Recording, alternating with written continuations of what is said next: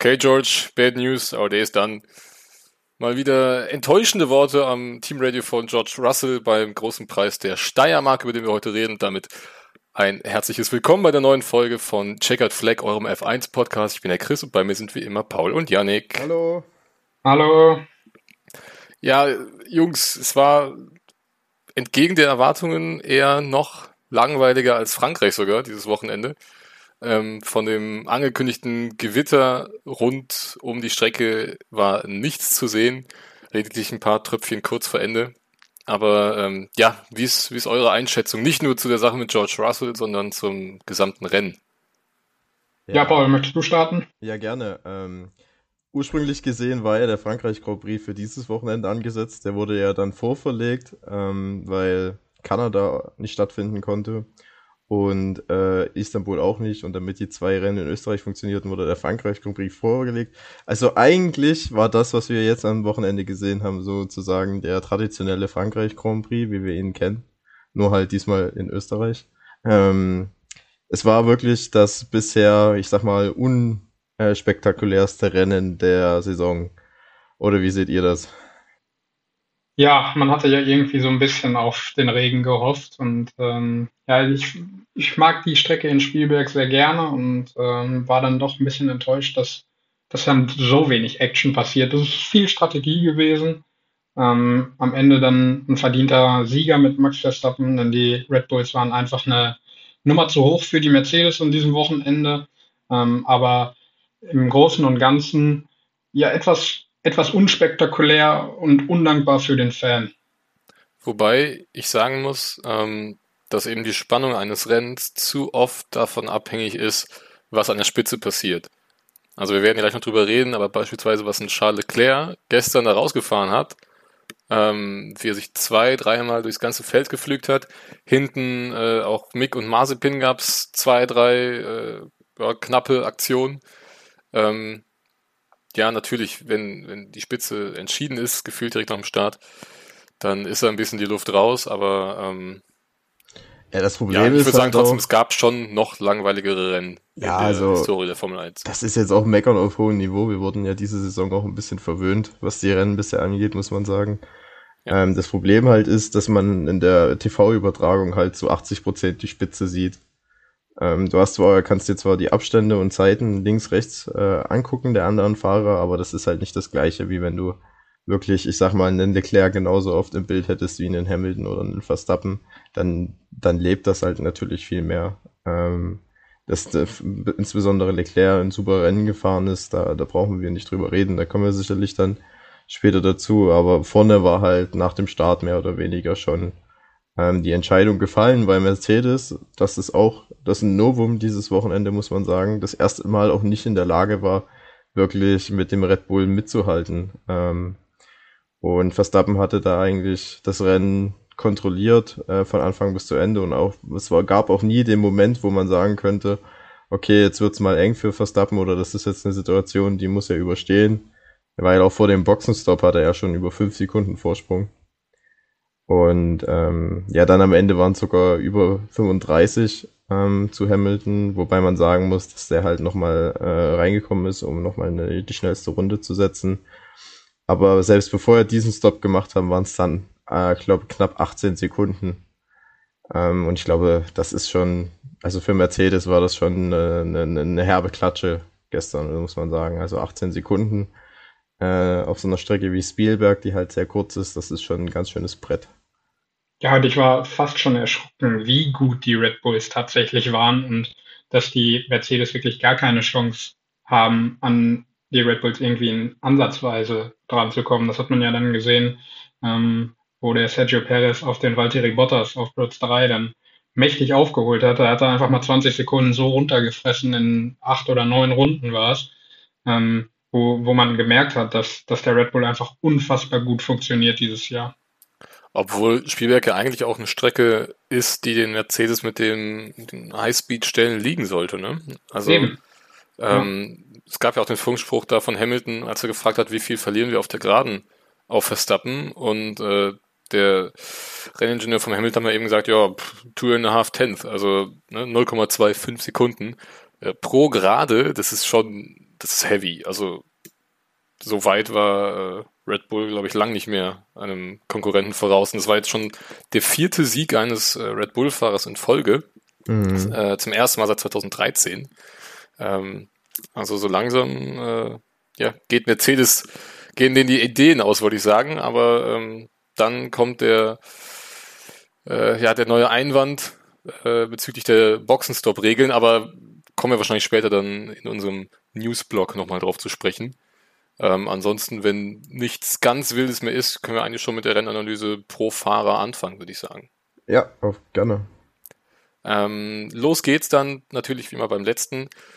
Und das war dieses Wochenende extrem bitter, nämlich äh, Pierre Gasly ist äh, wieder mal ein super Qualifying gefahren, äh, zum dritten Mal hintereinander auf Platz 6 qualifiziert, wenn ich es äh, richtig im Kopf habe.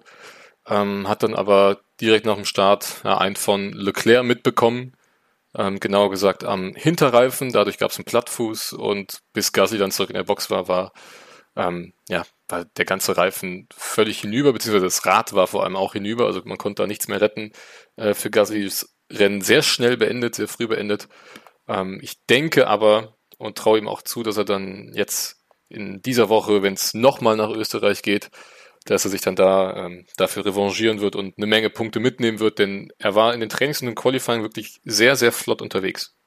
Ja, also ja, wirklich absolut. sehr flott, ne? Also das war ja schon fast das Niveau der, der Mercedes, die er da gefahren ist. Ähm, ich glaube, er hätte es wäre im Quali auch noch mehr gegangen für ihn. Ähm, und es ist einfach bitter. War jetzt der zweite Ausfall dieses Jahr für Gasly in, in der ersten Runde nach Bahrain äh, wo er sich auch auf Platz 6 oder glaube ich qualifiziert hatte. Ja. Ähm, ja.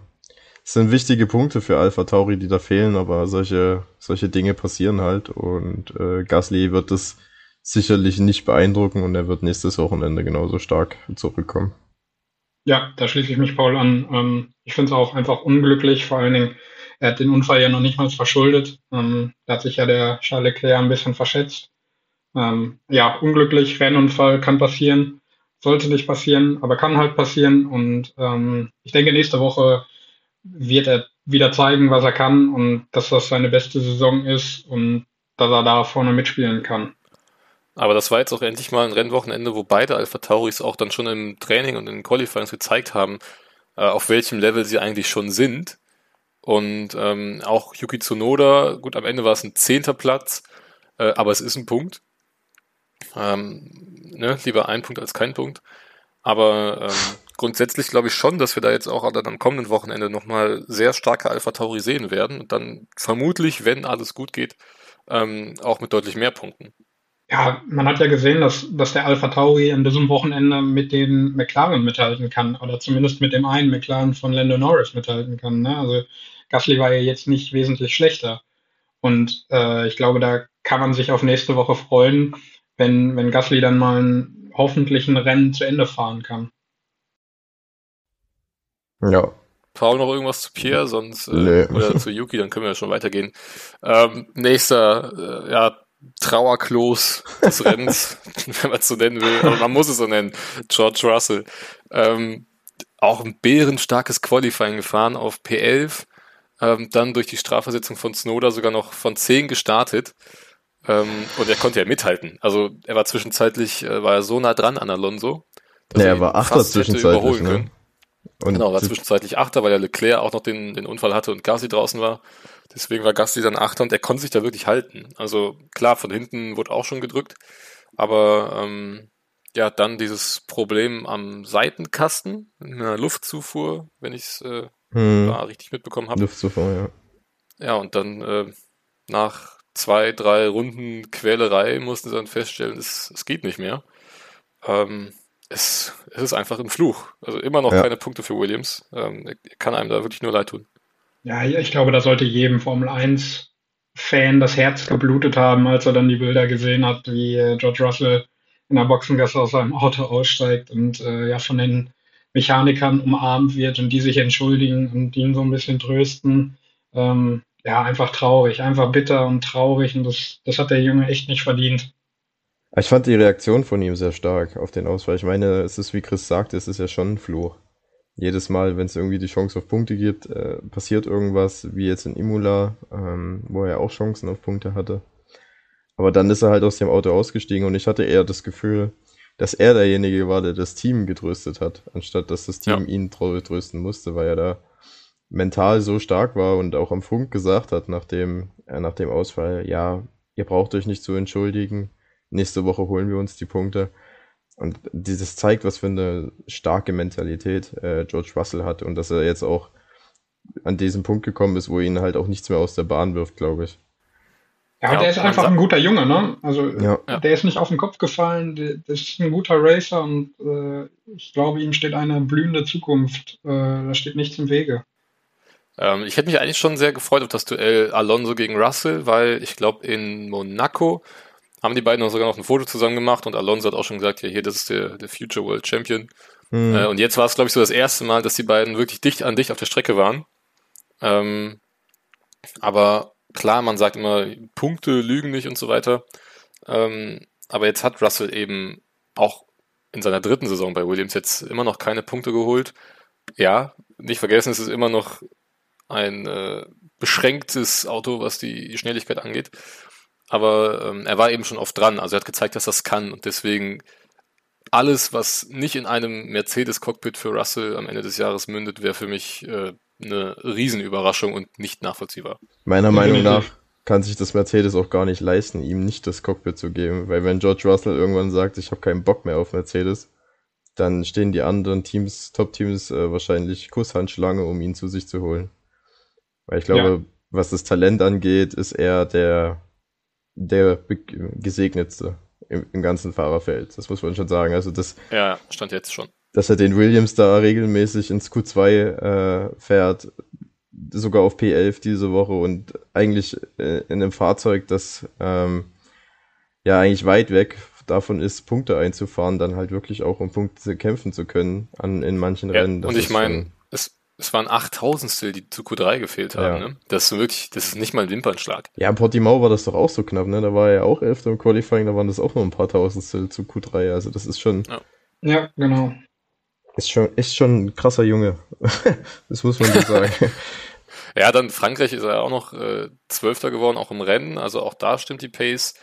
Ähm, du hast jetzt gerade schon gesagt, Mercedes kann es sich eigentlich gar nicht mehr erlauben, den nicht ins Cockpit zu holen. Egal ob jetzt Bottas geht oder Hamilton oder beide. Also Russell muss nächstes Jahr auf jeden Fall ähm, da drin sitzen im Cockpit.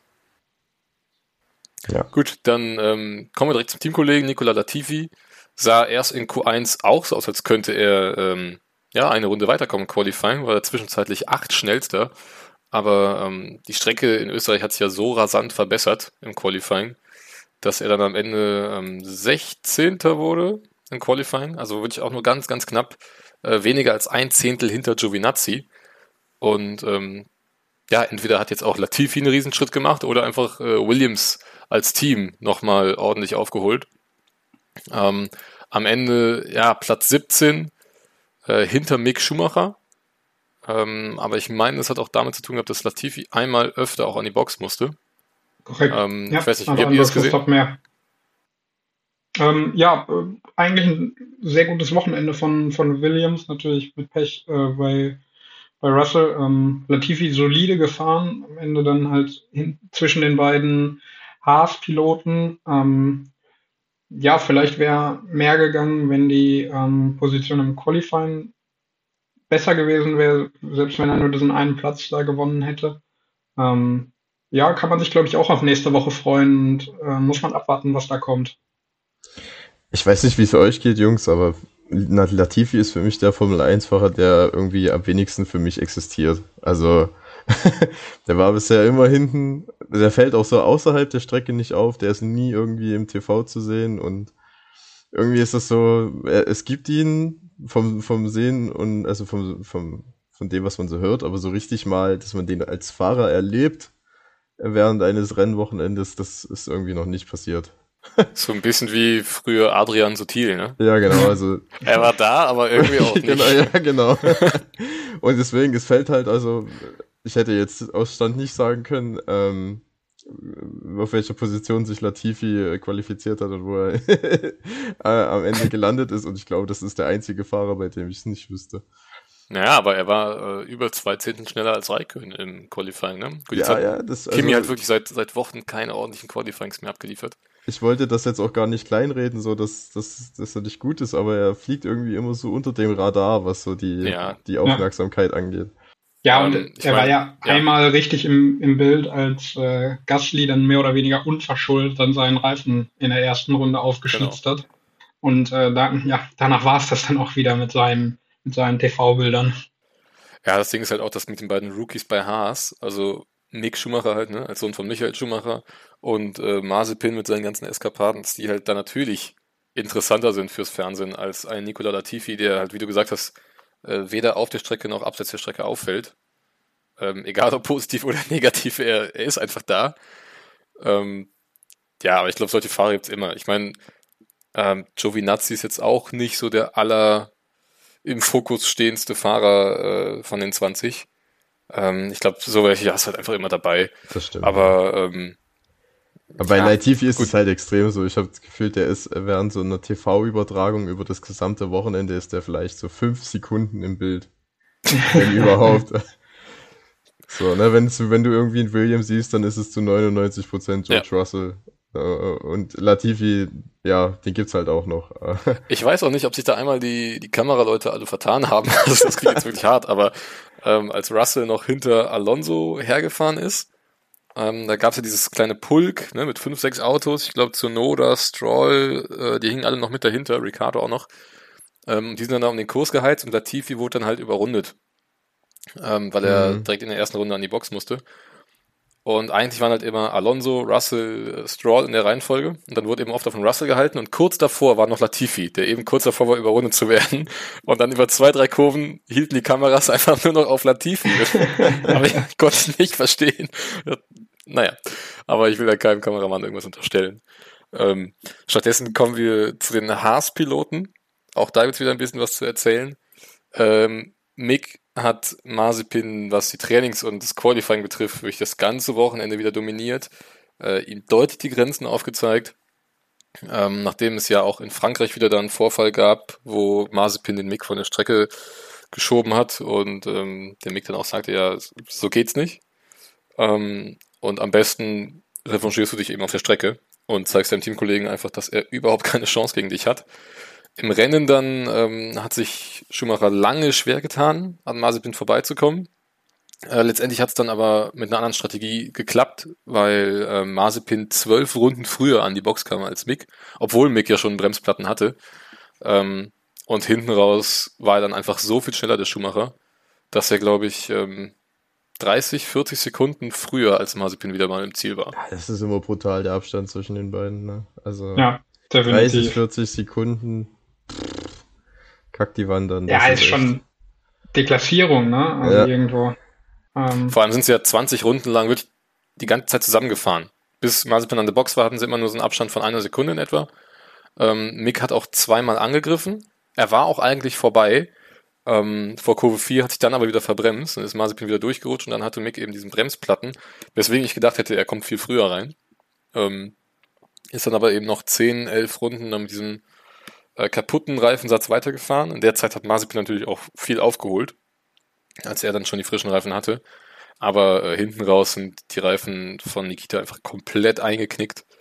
Und ähm, ja, war dann kein Problem für Schumacher, ihm dann da wirklich pro Runde ein bis zwei Sekunden davon zu fahren. Das ist schon extrem, wenn man im selben Auto sitzt. Ja. Habt ihr das Video gesehen von, von Günther Steiner und Mazepin? Ja. Mhm. Erzähl uns kurz, was passiert ist. Äh, ja, ähm, Günther Steiner hat Mazepin ein Geschenk überreicht und äh, Mazepin hat es dann ausgepackt und dann, dann hat er einen, einen Kreisel bekommen, äh, einen Drehkreisel. Und ähm, Günther Steiner hat ihn dann angegrinst und hat gesagt, that's your muscle spin. Äh, spin auf, auf, äh, auf Englisch bedeutet halt Kreisel. Ähm, und, ja, oder drehen. Ne? Ja, oder drehen. Ja. Und, ähm, und Günter Steiner hat dann noch so suffisant gesagt, äh, das ist, äh, da, da kannst du jetzt drehen, damit du dich nachher dann auf der Strecke nicht mehr drehst. er hat zum Glück mit Humor genommen, ne?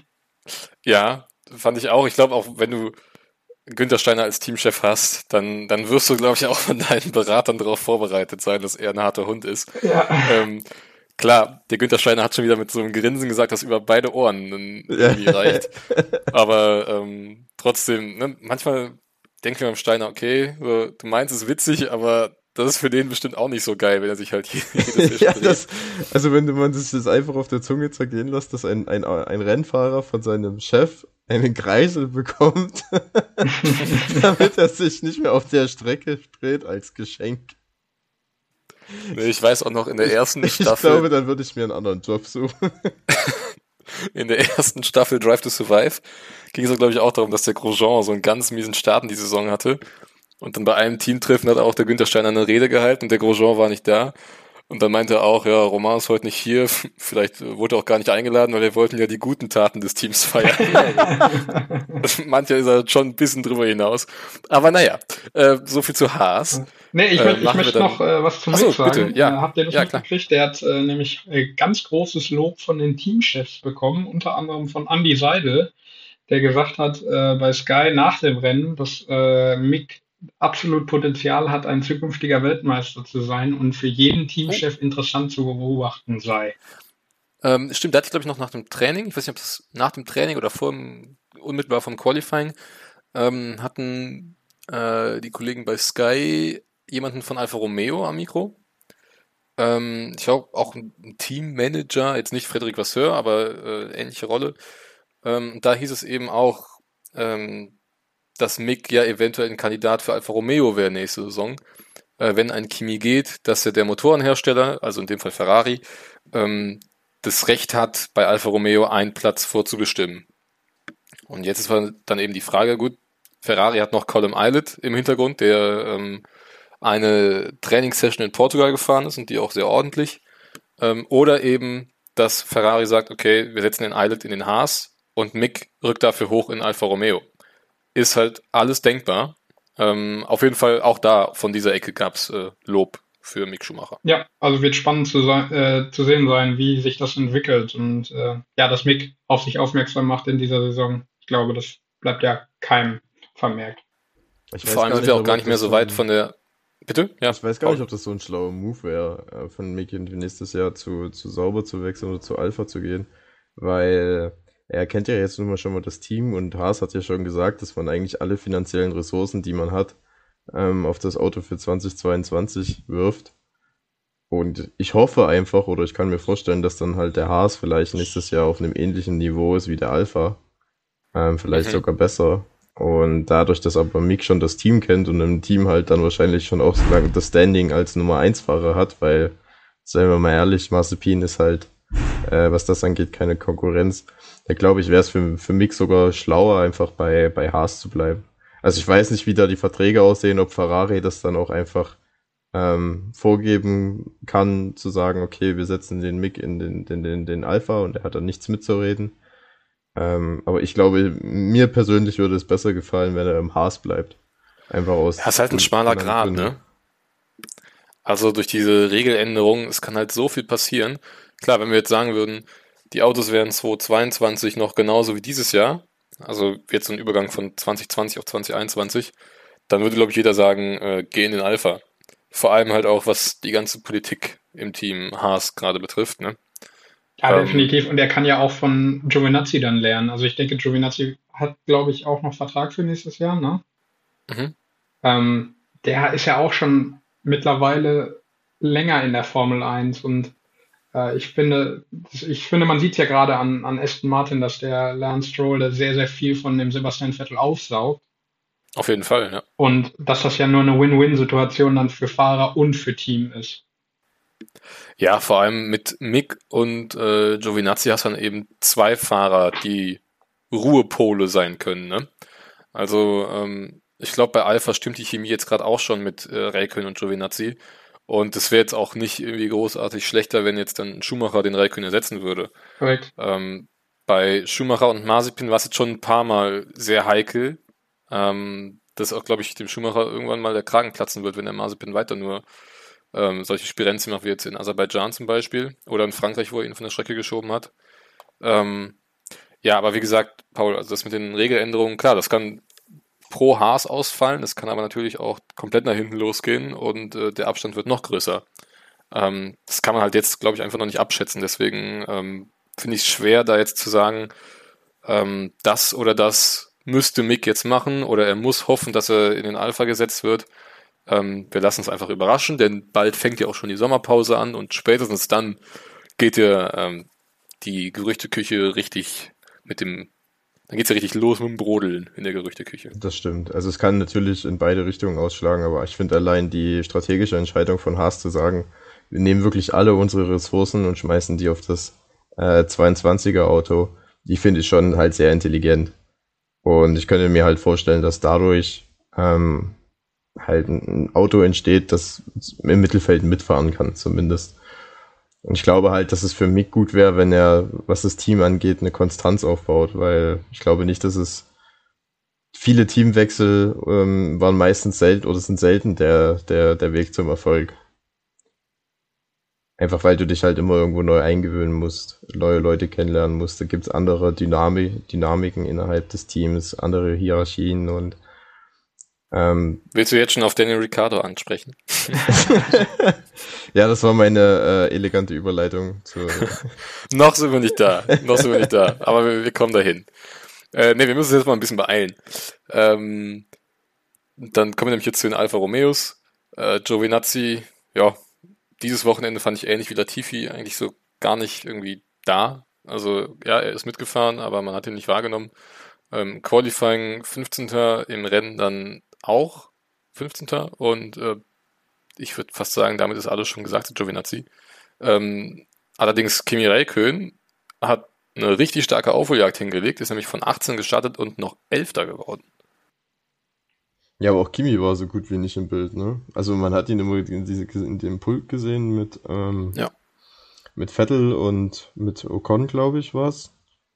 Aber so wie er mal ein Überholmanöver gesetzt hat, ist es auch irgendwie äh, an, an den, an den TV-Regisseuren vorbeigegangen, das mal einzufangen. Ja, letztendlich nur das Überholmanöver dann kurz vor Schluss äh, gegen Vettel, ne?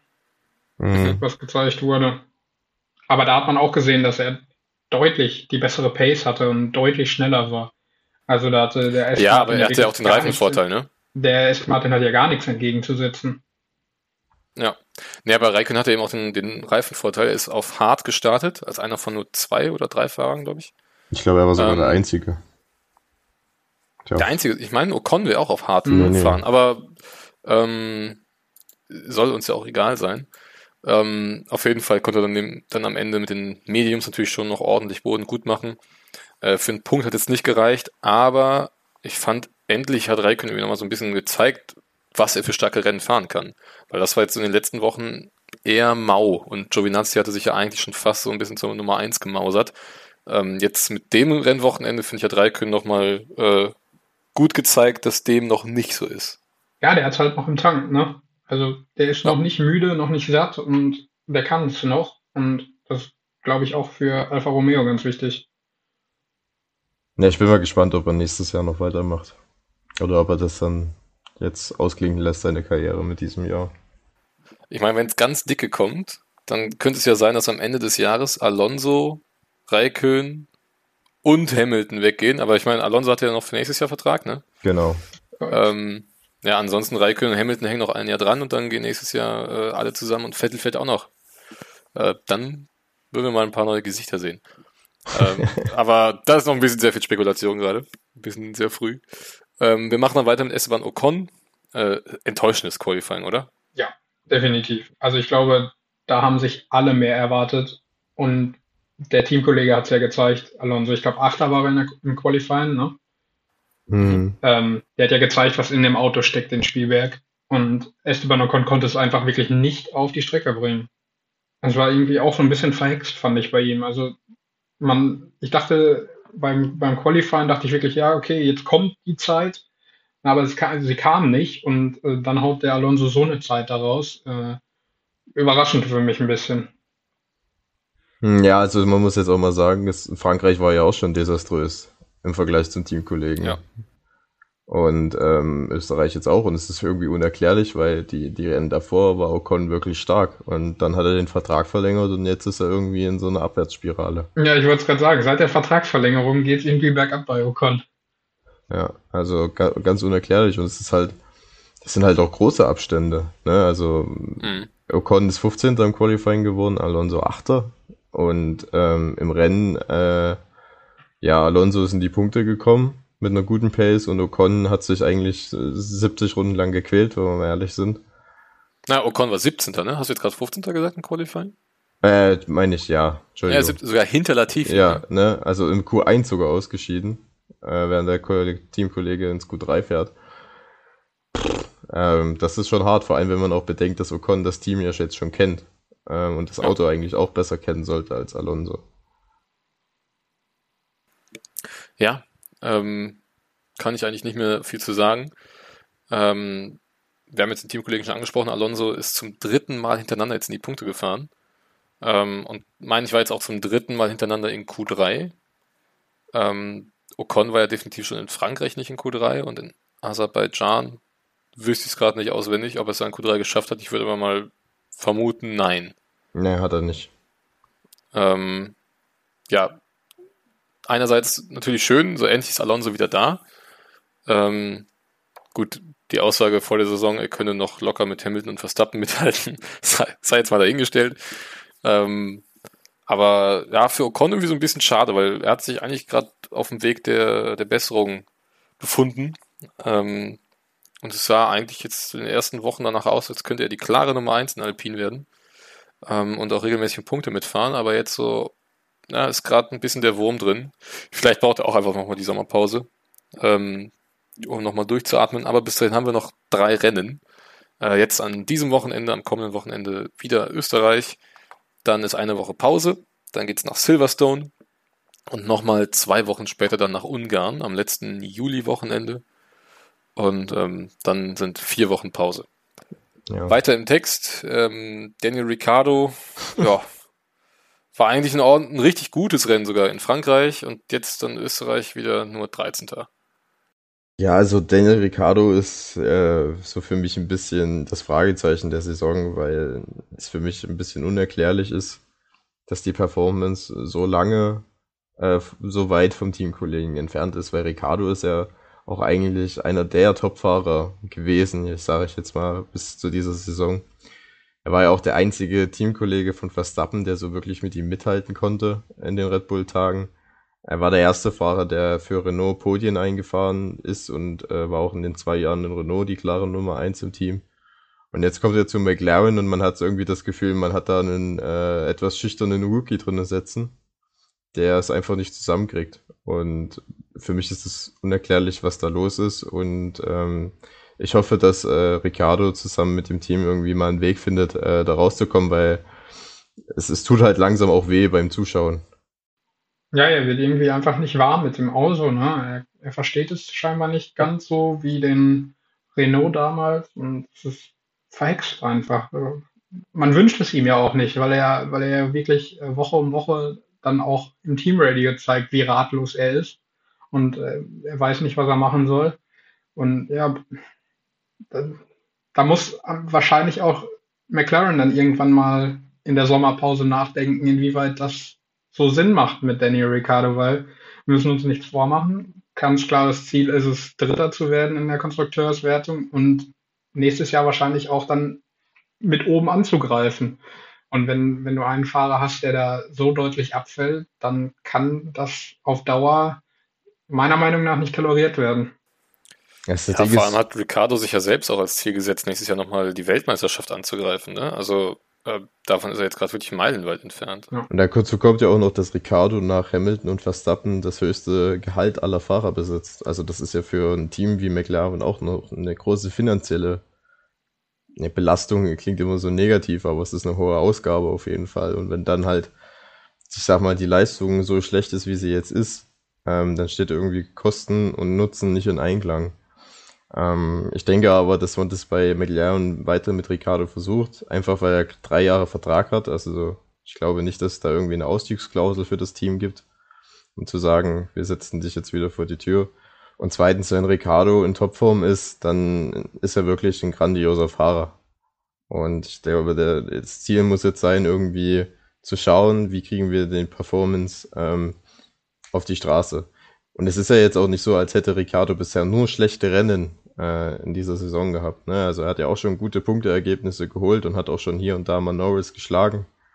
Aber so in der, ich sag mal, in der Overview, wenn man alles betrachtet, dann ist es halt schon erschreckend. Und vor allem im, im Qualifying. Ich glaube, das Qualifying ist so die, die, größte Baustelle für Ricardo, weil da versaut er sich eigentlich immer das gesamte Wochenende.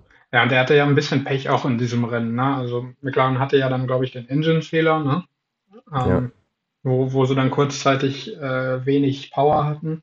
Den gleichen Fehler hatte ja Lennon Norris, äh, glaube drei oder vier Runden später auch. Äh, was, was ihn natürlich dann auch irgendwo zurückgeworfen hat. Aber nichtsdestotrotz äh, musste auf jeden Fall was passieren bei McLaren. Ja, das war halt super schade, dass es bei Norris passiert ist, weil er dann wirklich kampflos die Position gegen Perez und Bottas herschenken musste. Ähm, das hätte ich halt wirklich schon auch ganz gern gesehen, ähm, was Norris da hätte zeigen können, wenn ähm, die Power Unit da nicht schlapp gemacht hätte. Deswegen hoffe ich auch, dass auch er nochmal so eine zweite Chance jetzt im nächsten Rennen bekommt. Ähm, weil, na, er hat ja auch selber schon gesagt, er mag die Strecke, ihm liegt diese Strecke. Äh, letztes Jahr ist er da auch sein erstes Podium eingefahren. Ähm, jetzt auf P4 qualifiziert, auch nicht schlecht. Ähm, und ich meine, ich glaube, der Vorsprung auf Science war immer noch groß genug. Also Platz 5 war zu keiner Zeit irgendwie gefährdet. Aber wie gesagt, wenn da das äh, Getriebe oder der Motor oder woran es auch immer dann am Ende gelegen hat, wenn es mitgespielt hätte, dann wäre auch vielleicht am Sonntag schon ein Podiumsplatz drin gewesen. Aber vielleicht noch zu Ricardo, ja, vielleicht findet es er auch einfach komisch, dass er jetzt gerade so wirklich die, die klare Nummer 2 im Team ist, weil wann hat er das zuletzt? Ähm, bei Renault war er definitiv die Nummer 1. Ähm, davor bei Red Bull mit Verstappen, ja, waren sie so ein bisschen, also waren sie eigentlich gleich auf. Da gab es keine richtige Nummer 1 oder Nummer 2 im Team. Und jetzt ist er, glaube ich, so zum ersten Mal seit 2014 wieder so als klare, oder 2013 so die klare Nummer 2 im Team. Und ähm, ja, vielleicht macht das auch was mit dir mental. Ja. ja. Ich glaube, du bist halt dann irgendwann in so einer Abwärtsspirale. Wenn du immer nur negative Ergebnisse hast, dann verkrampfst du ja auch mental. Und dann kannst du halt auch nicht frei auffahren. Aber es ist halt, ich, ich weiß nicht, wie es euch geht, aber irgendwie vermisse ich auch so ein bisschen mal eine Aussage von Seiten des Teams oder von Seiten Ricciardo, woran es denn liegt.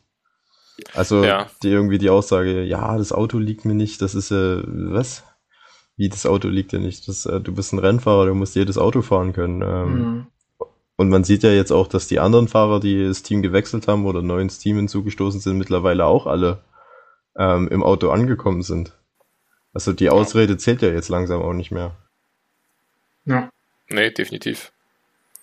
Ähm, nach einigen guten Ergebnissen war es jetzt auch wieder so ein bisschen enttäuschend, was bei Vettel diesem, dieses Wochenende los war.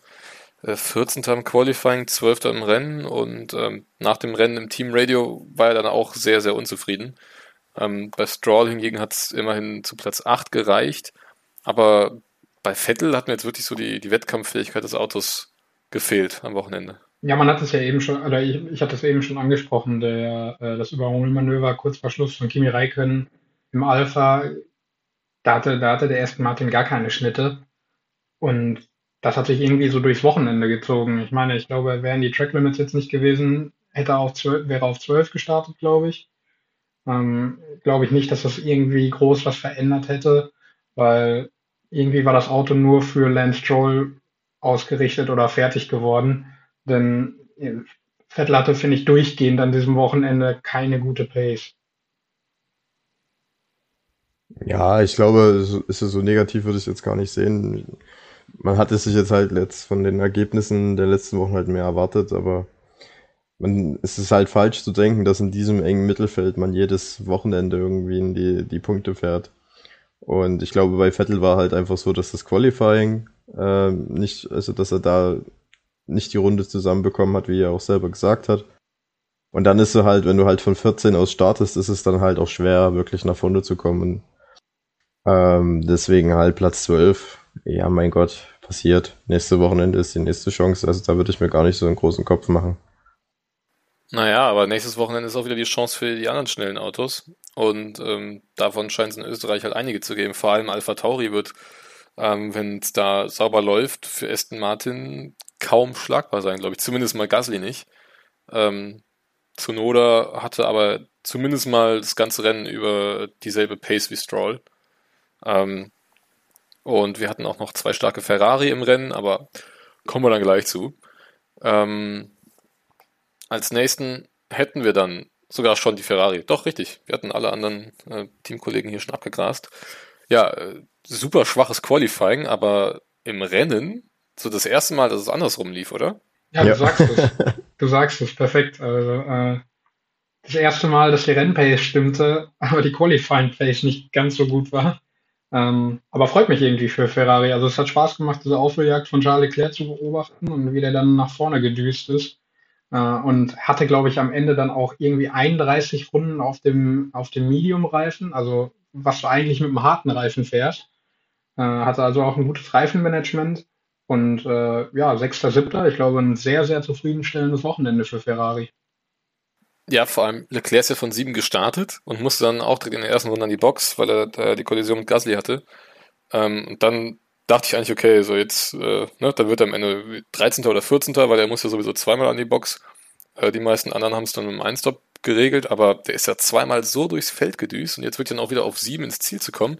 Und ein Sainz, der von zwölf gestartet ist und am Ende Sechster wurde, ähm, ja, also wirklich erfrischend gutes Ergebnis von Ferrari und äh, macht auf jeden Fall Hoffnung ähm, fürs kommende Rennen. Ja. Da habe ich eigentlich nicht mehr viel ja. hinzuzufügen. ja, was, was mir noch so ein bisschen Hoffnung gibt, ähm, gut, wir haben uns äh, natürlich auch jetzt am letzten Wochenende schon drauf gefreut. Es war ja großartig Regen angekündigt, ähm, davon kam dann gar nichts runter. Stand jetzt, also wir nehmen Montag auf, ähm, ist ab Mittwoch bis einschließlich Montag in Österreich komplett Regen vorhergesagt. Auch Samstag, Sonntag soll es ähm, zu den Rennzeiten und Qualifying-Zeiten regnen. Ähm, wenn ich so gesehen habe, wie stark Ferrari in den langsamen Kursen war im Qualifying, wie zum Beispiel Monaco, ähm, macht euch das Hoffnung, dass, äh, wenn man dann sagt, okay, im Regen geht es alles eh ein bisschen langsamer vonstatten, vielleicht ist das eine Möglichkeit für Ferrari, dann da wieder so ein bisschen Zeit nochmal gut zu machen? Also erstens glaube ich nicht, dass äh, die Leute überhaupt schon wissen, wie das Wetter morgen ist, weil es ist wirklich einfach gefühlt würfeln die und bestimmen, wie das Wetter ist und am Ende ist es dann doch nicht so. Das haben wir ja jetzt dieses Wochenende schon gesehen. Also ich würde mich über ein Regenende, Re Regenrennen freuen, aber ich erwarte erstmal nichts, um dann später nicht enttäuscht zu werden, wie dieses Wochenende. Ähm, aber ich weiß es nicht. Also Regen, im Regen sind halt dann auch andere Sachen gefragt. Ähm, ich könnte mir vorstellen, dass es den Ferrari hilft, einfach weil Carlos Sainz und Leclerc gute Fahrer sind. Ich glaube aber, dass es äh, die, speziell die Red Bullen, die Mercedes im Regen dann ähm, deutlich stärker sind auch. Ich weiß gar nicht, wie, wie hat denn Ferrari in, in, in Imola abgeschnitten? Das sind die Vierte und Fünfte geworden, ne? Hinter, hinter Norris. Ähm, Leclerc war auf jeden Fall ganz lange vorne und musste sich dann aber gegen Norris geschlagen geben. Genau. Und Hamilton. Genau. Hat aber lange hinter sich gehalten. Genau, da müsste Leclerc Vierter geworden sein. Äh, bei Sainz weiß ich jetzt gerade nicht. Genau, also ja, könnte ihn auf jeden Fall in die Karte spielen, aber ich glaube nicht, dass es, äh, wenn es regnet, für den ganz großen Wurf reicht, weil dafür sind die Mercedes und die Red Bull einfach zu stark. Ja, dem ist eigentlich nichts hinzuzufügen. Bin ich genau der gleichen Meinung wie Paul. Ich glaube, es wird schwierig für Ferrari, den ganz großen Wurf zu, zu machen, aber ja, kann vielleicht helfen. Ähm, kann aber auch anderen Teams helfen und Ferrari nach hinten spülen. Schön fände ich es ja auch, ähm, wenn jetzt einfach mal ein Rennen im Trocknen ist und eins im Nassen. Also hast du wirklich komplett äh, für eine Strecke äh, alle Fähigkeiten der Teams einmal aufgezeigt. Ähm, ich hatte auch noch gelesen, das wäre eigentlich die perfekte Möglichkeit gewesen, auch mal so ein Sprint-Qualifying zu testen. Äh, und dann kannst du abwägen, was war jetzt besser mit richtigem Zeit-Qualifying oder mit Sprintrennen. Ähm, das sehen wir dann in Silverstone, also beim, ähm, ja, beim nächsten Rennen nach dem kommenden jetzt in Österreich. Da haben wir dann zum ersten Mal äh, die Sprintrennen. Aber da werden wir dann mit Sicherheit auch nächste Woche in der Folge nochmal äh, drauf zu sprechen kommen. Ähm, Lando Norris hatten wir schon so einigermaßen abgefrühstückt. Ne? Äh, starker fünfter Platz wieder, starkes Qualifying wieder. Ähm, glaube ich, jetzt auch das dritte Mal hintereinander äh, auf Platz 5 ja. ins Ziel gekommen. Ähm, also wirklich eine absolute Konstante für McLaren. Dennoch ähm, hat McLaren ja jetzt ein paar Punkte Vorsprung auf äh, Ferrari verloren, weil äh, Ferrari eben, wie gesagt, die 14 Punkte eingesammelt hat mit äh, Sainz und Leclerc auf 6 und 7 und Norris dann nur die 10. Ähm, sind jetzt gerade aktuell noch 12 Punkte Vorsprung von McLaren auf Ferrari in der Konstrukteurswertung. Also die beiden Teams werden wohl Platz 3 unter sich ausfahren. Äh, Red Bull und Mercedes werden die 1 unter sich ausfahren und dann kommt halt erstmal nichts. Also Alpha Tauri hat über 60 Punkte Rückstand auf Ferrari. Ähm, tja, wenn Gasly das eben alles alleine regeln muss, dann, dann wird es halt schwierig. Ähm, aber damit wären wir dann jetzt auch schon mal an der Spitze angekommen. Perez auf 4, Verstappen auf 1, die beiden ähm, ja, umschlingen da so ein bisschen die Mercedes. Ähm, vielleicht eure Einschätzung erstmal zu, zu Perez, Bottas und dann später zu den anderen beiden, die dann ihre eigene Liga fahren. Mm, ja, also Perez hatte halt das Pech mit dem Boxenstopp, wo er dann Bottas vorbeigekommen ist. Ich glaube, wenn das, also wenn das ein normaler Red Bull Boxenstopp gewesen wäre, dann wäre Perez Dritter geworden und nicht Bottas. Äh, bei Bottas war es ja so, dass er diese Wochenende so eine sehr peinliche Aktion hatte mit dem Dreher in der Boxengasse, wodurch er ja dann auch drei Plätze äh, zurückversetzt wurde in der Startaufstellung. Ja, aber das jetzt allein aufs Rennen betrachtet, war das von beiden eigentlich eine ja, souveräne Leistung, ohne jetzt wirklich hervorzustechen. Also Perez hat dann natürlich mit dem extra Boxenstopp noch gut Zeit auf äh, Bottas rausholen können. Das war ziemlich stark. Äh, und Bottas hat äh, eine gute Reisleistung gebracht mit dem Reifenmanagement. Das Auto halt dann doch noch vor Perez nach Hause zu bringen. Ja, also beide eine solide Leistung, auf jeden Fall. Ja, auf jeden Fall. Ähm, Perez sehr gut. Wieder mal. Max ganz solide, ganz vorne. Äh, Christoph, das ist am Anfang schon gesagt, das ist das vierte Rennen, was Red Bull in Folge gewinnen kann. Äh, es, zeichnet, es zeichnet sich etwas ab in der Weltmeisterschaft. Und ja, absolut zu Recht da oben auch. Also sie haben das beste Auto momentan und stehen auch ganz zu Recht dann oben auf P1. Ähm, ich glaube, Max Verstappen hat jetzt mittlerweile 18 Punkte auf, auf Lewis Hamilton, also ein zweiter Platz. Ähm, stark. Mehr kann man, glaube ich, dazu nicht sagen. Genau, 18 Punkte sind es. Ähm, ja, also wenn Hamilton das nächste Rennen gewinnen sollte, dann würde Verstappen ein sechster Platz reichen, um ähm, trotzdem noch vor ihm zu bleiben in der äh, Gesamtwertung. Aber ich glaube, da werden wir echt noch Spaß haben dieses Jahr. Also ähm, vier Rennen hintereinander, die jetzt von Red Bull gewonnen wurden. Äh, auch diese Serie wird irgendwann mal wieder reißen. Ähm, ja, jetzt ist halt die Frage, ne? Ein Sieg von Verstappen, hat jetzt auch gelesen, ähm, macht ein schlechtes Rennen noch nicht zu einem guten. Äh, stimmt auch irgendwo, aber ähm, ich glaube jetzt erstmal ist es erfrischend, überhaupt mal was Neues da oben zu sehen. Ähm, und Perez Bottas, es können auch wirklich dann spannende Duelle noch um Platz 3 werden. Muss halt auch wirklich sagen. Also Bottas, klar, so die letzten 5, 6, 7 Runden in Frankreich, die waren Käse. Davor das, also die restlichen Runden davor waren aber alle super und jetzt auch in Österreich ist er halt ja, so gefahren, dass es am Ende für Platz 3 gereicht hat. Ähm, wenn auch, wie gesagt, mit ein bisschen Glück durch den vergeigten Boxenstopp bei, ähm, bei Perez. Aber ähm, ja, er wird, glaube ich, das Jahr noch zu Ende fahren dürfen. Ähm, da wird Mercedes jetzt keinen Harakiri veranstalten und ihn mittendrin rausschmeißen. Aber ähm, ja, nach der Saison, glaube ich, wird es dann auch Schluss sein für ihn. Dann ist halt spannend zu sehen, ob er nochmal woanders unterkommt in der Formel 1 oder ob er sagt, so jetzt habe ich genug von dem Haufen hier, ähm, macht, macht er ohne mich weiter. Ja, die, die, die Möglichkeiten für Bottas sind halt ziemlich begrenzt, ähm, wenn er beim Mercedes ausscheiden sollte. Die, also eigentlich die, ein äh, die, einzige Tür, die offen ist, ist halt Williams, genau. ne? Vielleicht. Genau, ja. wenn Russell dann zu Mercedes kommt. Ja. Aber ansonsten sind die Plätze halt alle belegt. Ja, ist halt die Frage, ob er sich das wirklich antun will, ne? Und dann wäre auch die Frage, was kommt vielleicht von unten hoch zu Williams, ähm, wenn Bottas nicht dahin geht. Ich meine, die Alternativen sind äh, Jack Aitken und Roy Nisani. Ähm, ja, da ganz ehrlich, dann lieber Bottas. Genau, einmal das. die, die steckt der Bottas schon noch locker in die Tasche.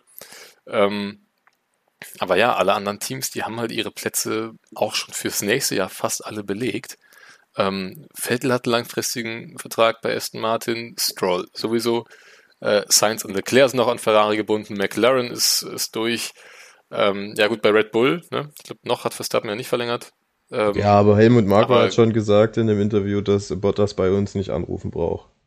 Also da ist sowohl ja, also bei Red Bull so und bei ja. Alpha Tauri die, die Türen zu. Ähm, ja gut, Alpha Tauri, selbst da wäre ja noch immer noch ein Alex Albin, der vielleicht irgendwann nochmal so den, den Fuß an die Tür reinkriegt. Ähm, der ja auch immer noch äh, mitfährt und mit dabei ist bei den Rennen. Jetzt äh, am Wochenende war er auch dabei und war sogar auf dem, auf dem Siegerfoto vom Red Bull-Team mit drauf. Ähm, fährt ja nebenbei noch in der DTM. Die hatten ähm, ja, letzte Woche, also als die Formel 1 in Frankreich war, hatte die DTM auch angefangen äh, mit ihrem ersten Rennen in Monza. Ähm, da war Alex Albin aber, soweit ich weiß, zumindest mal nicht auf dem Podium in den beiden Rennen. Stattdessen aber äh, Liam Lawson, der fährt ja in der Formel 2 noch. Mhm. Ähm, und eben parallel auch in der DTM hat da ein Rennen gewonnen ähm, als 19-Jähriger für Ferrari.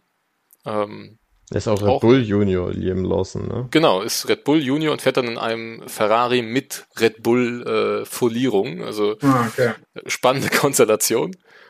Aber ähm, ja, kann man sich auf jeden Fall auch mal nebenbei angucken, was äh, der liebe Lawson noch so leistet. Ähm, ansonsten wären wir jetzt, glaube ich, bei unserem Newsblog angekommen. Und äh, auch da gab es wieder eine Menge in der letzten Woche. Denn ähm, ab dem Ungarn-Rennen wird eine neue Regel eingeführt bezüglich der Boxenstops. Äh, wer von euch mag dazu mal was erzählen? Ja, also im Prinzip wurde die, der Ablauf, ähm, wie ein Boxenstopp abzulaufen hat, der wurde neu geregelt. Ähm, jetzt ist es ja momentan so, dass viele, ja, dort viele Abläufe während des Boxenstops so auf Instinktbasis passieren, ohne dass die anderen wissen, was, äh, wie, wie der Zustand bei den anderen gerade ist.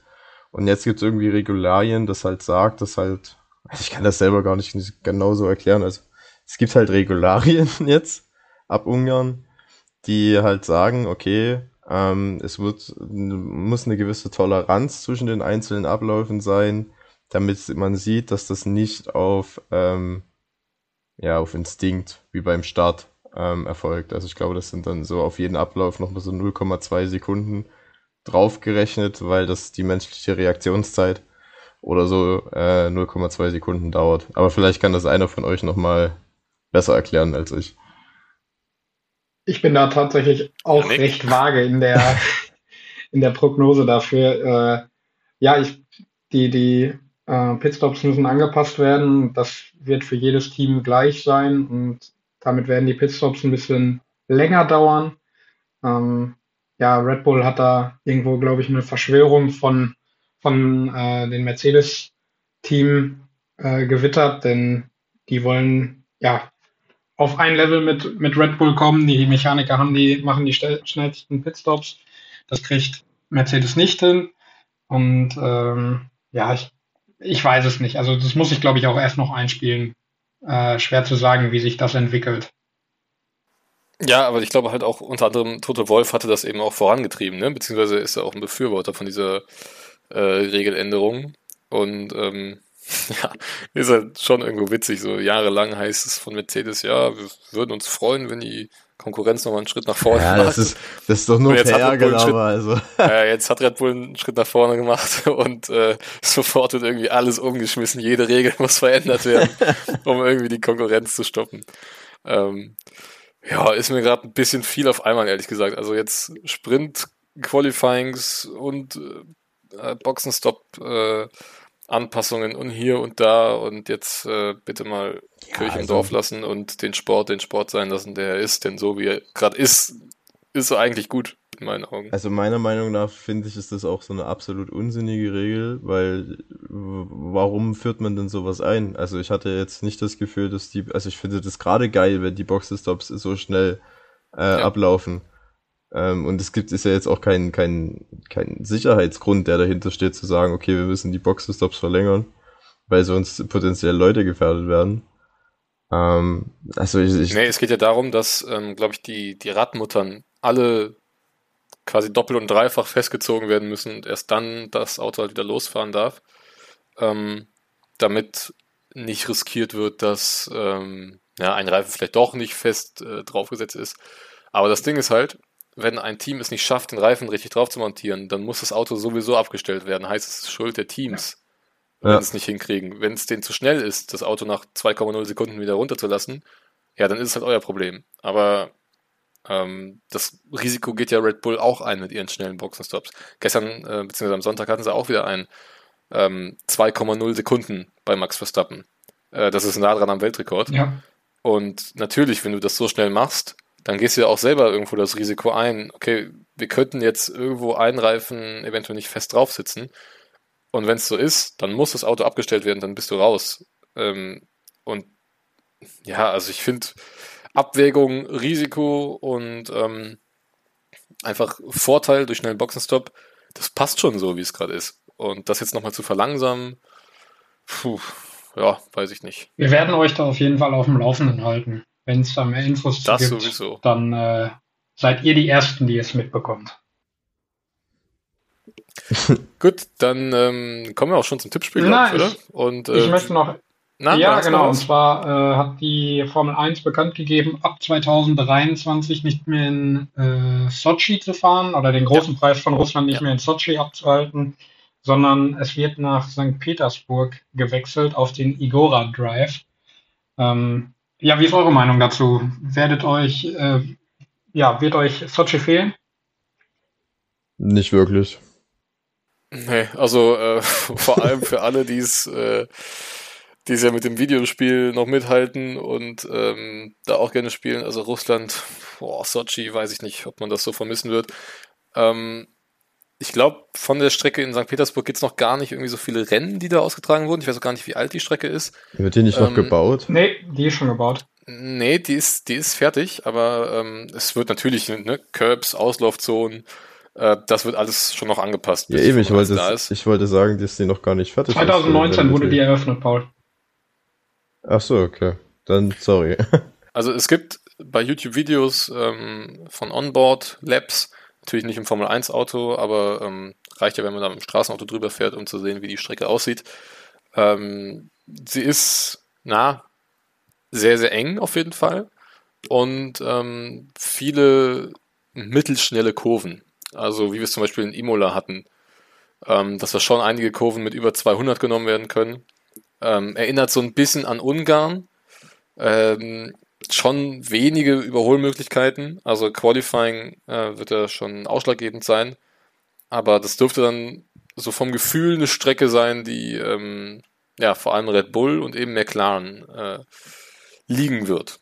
Ja, aber ganz ehrlich, 2023, das ist ja, so lange weg. sind die also, auch nochmal ja. ja, ja. Ja, absolute Zukunftsmusik. Ähm, aber, ähm, aber ja, auf den ersten Blick äh, besser, besser als Sochi in meinen Augen, weil es eben auch eine permanente Rennstrecke ist und ähm, nicht so ein, so ein Straßengedöns. Also davon haben wir jetzt schon genug.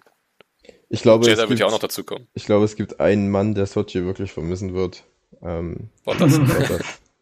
ich glaube, er ist der Einzige, der es vermissen wird. Ja, aber St. Petersburg ist ja jetzt noch näher an seiner Heimat dran. Ne? Also wäre es ein, fast ein Heimrennen für Bottas. Ähm, bis Finnland ist von St. Petersburg äh, ja, gar nicht mal so weit. Nach Sochi ist es ja schon deutlich weiter. Ähm, ja, aber werden wir uns noch ein bisschen gedulden müssen. Wie gesagt, erst 2023 wird dort gefahren. Ähm, bis dahin, äh, 2022 haben wir, glaube ich, wirklich so viele Stadtkurse wie äh, noch nie. Wenn wir mal durchzählen, ähm, Sochi, Monaco, Aserbaidschan, Singapur, äh, Miami, Jeddah, ähm, reicht dann auch wieder, ne? Also Australien. ein paar mehr. Ja, Australien, äh, ja, richtig, ist, ist auch. Kanada äh, ist auch so ein halber Stadt, äh, Stadtkurs. Ähm, also wird auf jeden Fall Zeit, dass wir da wieder ein paar mehr permanente Rennstrecken haben. Äh, noch was an News. Äh, haben wir Singapur in der letzten Episode angesprochen? Das haben wir schon, ja. Ja, ja. gut. Ich glaube, dann können wir zum Tippspiel übergehen, oder? Ja. Und da können wir ein Novum in dieser Woche feiern. Denn unser geschätzter Kollege Paul darf das erste Mal in dieser Saison einen Spieltagssieg oder einen Rennwochenendsieg feiern. Ja, das drucke ich mir aus und hänge ich mir an die Wand. Ja, Mit den Tipps Verstappen, Hamilton, Norris kannst du zwei Punkte einfahren, was dich dann auch in der Gesamt, äh, ja, in, in, der, in der Gesamtweltmeisterschaft äh, wieder an uns ranbringt. Jetzt mit vier Punkten. Chris konnte einen Punkt einheimsen mit dem Sieg von Verstappen, äh, habe dann auf zwei Norris und auf drei Hamilton getippt. Und ich war ja etwas exotisch unterwegs mit einem Sieg von Bottas, einem zweiten Platz von Paris und einem dritten Platz von Gasly. Konnte ich keine Punkte holen. Äh, macht im Gesamtstand ein äh, sechs Punkte bei Chris, vier Punkte bei Paul und sechs Punkte bei mir. So. Ja, vor allem, ja. Ähm, das Qualifying hatte Paul ja dann eigentlich schon richtig getippt mit Verstappen ja. und Norris. Ich habe euch das so ich, geschrieben. ich hatte ja dann aus Spaß geschrieben, ja gut, dann wissen wir ja, wie das Rennen genau. ausgeht. Ich glaube, Paul, Paul, du hast die Motorenprobleme bei Norris gejinxt. Äh, ja. Wenn du es nicht getippt hättest, wäre er Dritter genau, geworden. Genau. ähm, ja, dann kommen wir direkt schon zu den Tipps fürs nächste Wochenende, oder? Können wir eigentlich gefühlt die, die gleichen Tipps nochmal abgeben. Aber ähm, ich würde auf jeden Fall was ändern, aber anfangen darf ja Paul als ähm, ja, äh, momentan noch äh, dritter Sieger in unserer in unserem Tippspiel. Genau, also ich glaube, dass Verstappen wieder gewinnen wird, weil die Stre also das war einfach so dominant dieses Wochenende und ja, ich glaube, bei Red Bull ist man auch so ein bisschen gerade ähm, richtig geboostet von den Leistungen und bei Mercedes ist eher so ein bisschen gerade ähm, schlechte Stimmung im Team. Deswegen sehe ich da Verstappen vorne ja, Hamilton wird Zweiter, weil wir einfach von Hamilton reden. Ähm, der, der fährt das Ding auch in einem unterlegenen Auto auf den zweiten Platz mindestens. Und ich glaube, Dritter wird diesmal Perez. Das ist notiert. Genau. Yannick, magst du? Sehr gerne. Ähm, ich tippe das gleiche Podium wie Paul, aber mit dem Unterschied, dass äh, Red Bull einen Doppelsieg feiert und Hamilton auf drei einfährt. So, dann spiele ich jetzt mal die Yannick-Karte von diesem Wochenende und sage, dass Verstappen und Hamilton crashen werden. Ich glaube nämlich, ich vertraue jetzt einfach mal den Meteorologen in Spielberg und äh, glaube daran, dass es regnet und hoffe es auch. Und im Regenqualifying sehe ich dann einen Hamilton nämlich auf der Pole. Und äh, im Rennen will Verstappen es unbedingt sofort äh, sich wieder zurückholen und wird dem Hamilton in der Spitzkehre in die Karre fahren. Beide draußen. Und äh, die drei lachenden Gewinner heißen äh, in der Reihenfolge Perez, Norris, Gasly. Ich würde es glatt so nehmen. War das nicht sogar, war das nicht sogar der Tipp von dir äh, an diesem Wochenende? Nee, ich hatte Bottas, Perez, Gasly. Ah, richtig, richtig. Nee, bei mir ist dann äh, Perez, Norris, Gasly. Jo, auch das ist mit dir. Ich warte, ich, es muss, irgendwann muss es ja passieren, dass sich die beiden da vorne äh, abschießen. Oder? Kann doch nicht sein, dass die da Rennen für Rennen ja, fair ausfahren, wer da gewinnen soll. Ja, aber kommen wir denn dahin, dass wir die ganze Zeit fair fahren würden? Wir wollen auch die alten Zeiten sehen, wo der Schumacher den Colt in der Boxengasse noch äh, Richtig. eine, eine kleben wollte. Das muss ein flüssiger Über Übergang von Formel 1 zu Wrestling werden. Erst dann sind wir am Ziel angelangt. Gut. Habt ihr sonst noch was? Nein. Nein. Außer, Dann, dass ich mich äh, freue, dass es am Wochenende schon wieder weitergeht. Ja, auf jeden Fall. Der erste Tripleheader wird dann äh, zu Ende sein. Und es kommen ja noch äh, zwei oder drei, drei Tripleheader kommen noch in der zweiten Saisonhälfte. Also neun Rennen innerhalb von elf Wochen. Ähm, da könnt ihr euch dann schon mal ähm, schön die Premium-Varianten von eurem Streaming-Dienst zulegen, weil dann wird hier richtig viel gepodcastet und dann äh, dann habt ihr jede Woche eine neue Folge Checkert Fleck auf dem Ohr. Ähm, für heute soll es das dann gewesen sein. Also es liegt ein unspektakuläres Rennen in Österreich äh, hinter uns und ein hoffentlich deutlich spektakuläres Rennen in Österreich vor uns. Und äh, dann hören wir uns nächsten Dienstag wieder. Äh, gebt uns gerne Feedback, wenn ihr was loswerden wollt, ähm, über alle bekannten Social Media Kanäle. Und ansonsten ähm, bleibt gesund, viel Spaß beim nächsten Rennen und bis nächste Woche. Ciao, ciao. Tschüss. Bis nächste Woche, ciao.